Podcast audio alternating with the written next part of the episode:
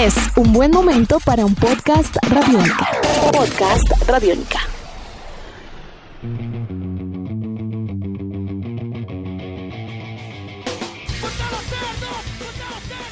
Las hazañas más memorables pueden venir de los lugares menos esperados. Esta es una de ellas.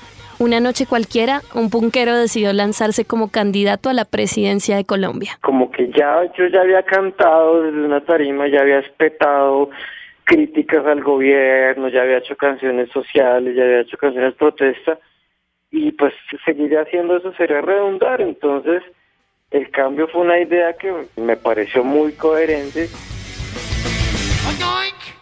Él es René Segura, más conocido por ser el vocalista de la banda de punk Odio a Botero, pero para fines de esta historia, René es un ciudadano más inconforme que el promedio, tanto que decide convertirme en un candidato más para entonces hablar en primera persona. Era, era realmente un chiste muy mórbido acerca de la política y que solo se podía hacer si yo era candidato. Bienvenidos y bienvenidos a El Lado B, podcast Radiónica. En cada episodio contamos la historia de artistas de Latinoamérica a través de sus facetas menos conocidas, porque de algún modo todos los lados B definen lo que somos. Es hora de darle reverso al cassette. Soy Lauro Bate González.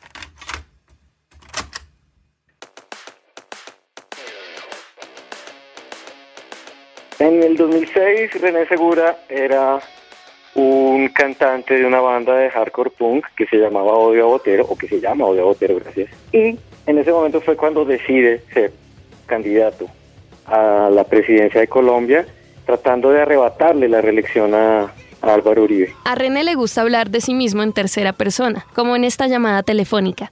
Hace un par de semanas nos habíamos conocido y es un tipo bien particular.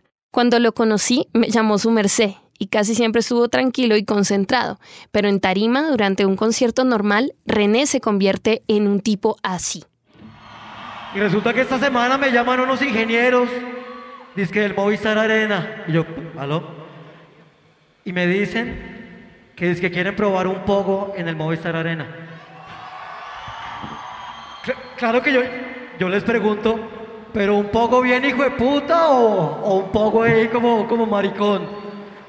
Me dijeron, no, no, no, con toda gonorrea. Yo, ah, bueno.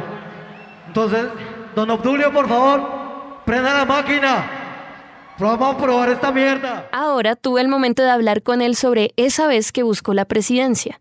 La hazaña comenzó en el 2006, cuando René vivía la secreta gloria del underground bogotano con odio a Botero.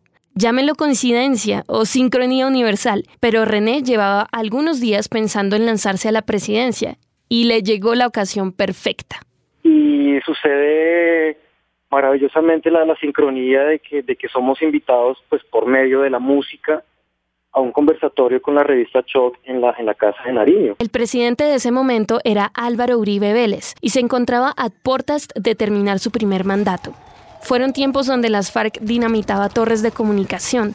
Las bases militares aumentaron gracias a acuerdos con Estados Unidos y Uribe, a pesar de tener gran popularidad, recibía las primeras críticas sobre su mandato. No hay ningún presidente que tenga el apoyo que usted tiene. ¿No teme usted que los colombianos piensen en un momento determinado o que ya lo están pensando, que no hay nadie más que pueda hacer la tarea que usted? En una ocasión que no se ha vuelto a repetir, el presidente Uribe accedió a conocer a los músicos más representativos de la escena colombiana, dentro de la Casa de Nariño. Entonces, ahí fue cuando, cuando no pude tener mejor oportunidad para, para lanzar la campaña.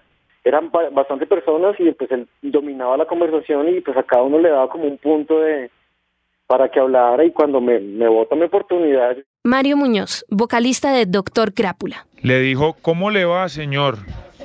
Y le entregó un volante de su campaña presidencial en donde decía que de una vez se iba a lanzar a dos periodos para no engañar a la gente y que no iba a prometer nada para no incumplirles. Y es cuando saco el flyer que dice René Segura presidente 2006-2014 porque voy a ver qué puedo hacer y si lo puedo hacer lo haré y se lo entrego así directamente y él de una, de una forma muy sagaz apoya mi candidatura. El innombrable pues hizo una sonrisilla así como suele hacer y guardó el papel y cambió de tema, como suele hacer también. Las últimas palabras que me dijo antes de salir, de salir yo del, del recinto me dice que iba a votar por mí, que espero que lo haya hecho. Realmente fue un acto heroico del señor René Segura. Recordemos que desde 1994 nadie puede aspirar a la presidencia de Colombia si no está avalado por un partido político. René, por supuesto, no estaba afiliado a ningún partido y era menor de 30 años, lo que hace su candidatura legal y prácticamente imposible. Sin embargo, para entonces su banda era de las más populares de su generación, así que el chiste se fue haciendo más serio cuando anunciaron el lanzamiento de René Presidente con un concierto gratis, mientras lanzaban el álbum Kill de Cuentero. Y es por esto que el 8 de agosto, el primer día de mi presidencia, me levantaré tarde, instauraré dos navidades al año y romperé relaciones con los Estados Unidos de América. Apoyado por intelectuales en ciencias políticas, René hizo discursos en plaza pública y convocó marchas en su honor. Me acuerdo que yo hice un, un manifiesto de una cuartilla de, de René Segura presidente y no recuerdo al cuánto tiempo, pero fue muy corto, tuve mil firmas, de las cuales 800 eran menores de edad y no tenían ningún tipo de validez, pero como que le, le dice a uno, hey, eso, eso puede tener otro tipo de connotaciones y los politólogos, aquellos que, que respaldaban la idea, pues estaban ahí en, en, esa, en esa génesis de decir, oiga, pues no hay otra opción, o sea, quiere seguir cantando de, de cómo son de, corrup- de corruptos los políticos o, o puede meterse como uno más y entrar, entre comillas, al juego de la política. El eslogan de René era, voy a ver qué puedo hacer y si puedo, lo haré. donde mucha gente no sabía si era real o ficticio. Cuando yo me encontraba gente mirando mis, mis afiches en la calle, vi ancianos así que se quedaban media hora, no podían entender cómo un presidente podía decir que una de las cosas que iba a hacer era levantarse tarde el primer día de su presidencia, instaurar dos navidades al año. La gente dice, dos navidades al año, entonces yo, ahí era cuando yo jugaba, yo decía, pues es a futuro también, o sea, en algún momento los que hoy son niños y disfrutan de la segunda Navidad que voy a implantar, pues en muchos años van a seguir apoyando mi proyecto político, ¿me entiendes? Era una burla, pero también jugaba como, como a burlarme de, de esos proyectos de a largo tiempo que tienen los mismos políticos. Era, o sea, realmente era muy incisivo. El álbum Kill de Cuentero se hizo bastante popular porque dentro de sus canciones había una crítica abierta a la compra de votos y al asesinato de líderes como Luis Carlos Galán. Pues sí, entre chiste y chanza está hablando de las bases fundamentales de la política. Y resulta que yo después me di cuenta que creo yo que lo que más les fastidiaba a los políticos era que yo les llegaba gente muy joven, con el peor discurso posible para sus intereses. Meses después del encuentro en la Casa de Nariño, el gabinete de Álvaro Uribe logró modificar la constitución para que su líder pudiera reelegirse, esta vez por un periodo del 2006 al 2010. Mientras tanto, esta quijotada, como la describe René, tuvo grandes consecuencias sobre su vida. Sufrí persecuciones, amenazas, hackeos, y pues yo todo le, le echo la culpa que inició ese día. Yo era conocido en, los términos de, de un pequeño nicho que era como, como Obvio Botero y sus, y sus seguidores.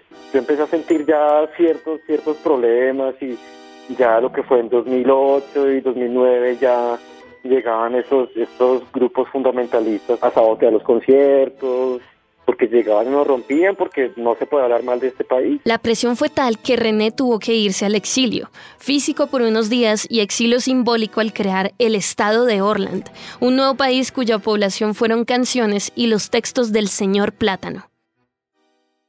La banda como tal se desintegró eventualmente. Tuvo que pasar poco más de una década para que en 2017 René conformara un nuevo Odio a Botero y lanzara el disco Bardo con el documental Clamoroso Silencio, donde cuenta toda su historia. Cada cuatro años hay un punto en donde digo, ¿será que vuelvo a hacer la quijotada? Pero no sé, también también hay que hay que tratar de no repetirse y eso se lo aprendí al maestro Fernando Botero y no porque lo hubiera hecho, sino porque hizo realmente todo lo contrario. Entonces creo que eh, no no no están están en repetirme. 12 años después, cada vez que hay elecciones, René se pregunta si lo volvería a intentar. Y en el mismo periodo de tiempo, son pocas las bandas que han tratado de retar la política de esta u otras formas. Al final el punk se trató siempre de ser rebelde y por esto lanzarse a la presidencia, tal vez, fue el acto más punk del rock nacional. ¿usted habría votado por él? Soy Laura Bate González y este es el lado B, Podcast Radiónica. Podcast Radiónica. Nos encantaría saber qué les pareció esta historia, así que escríbanos a arroba radiónica o arroba con el numeral el lado B contándonos qué lados B les gustaría escuchar. Si quieren escuchar más series como estas, pueden encontrarlas en Apple Podcast, Google Podcast, Spotify o en www.radionica.rocks. Vamos, Radiónica. Nuestros podcasts están en radionica.rocks, en iTunes, en RTVC Play y en nuestra app Radionica para Android y iPhone. Podcast Radionica.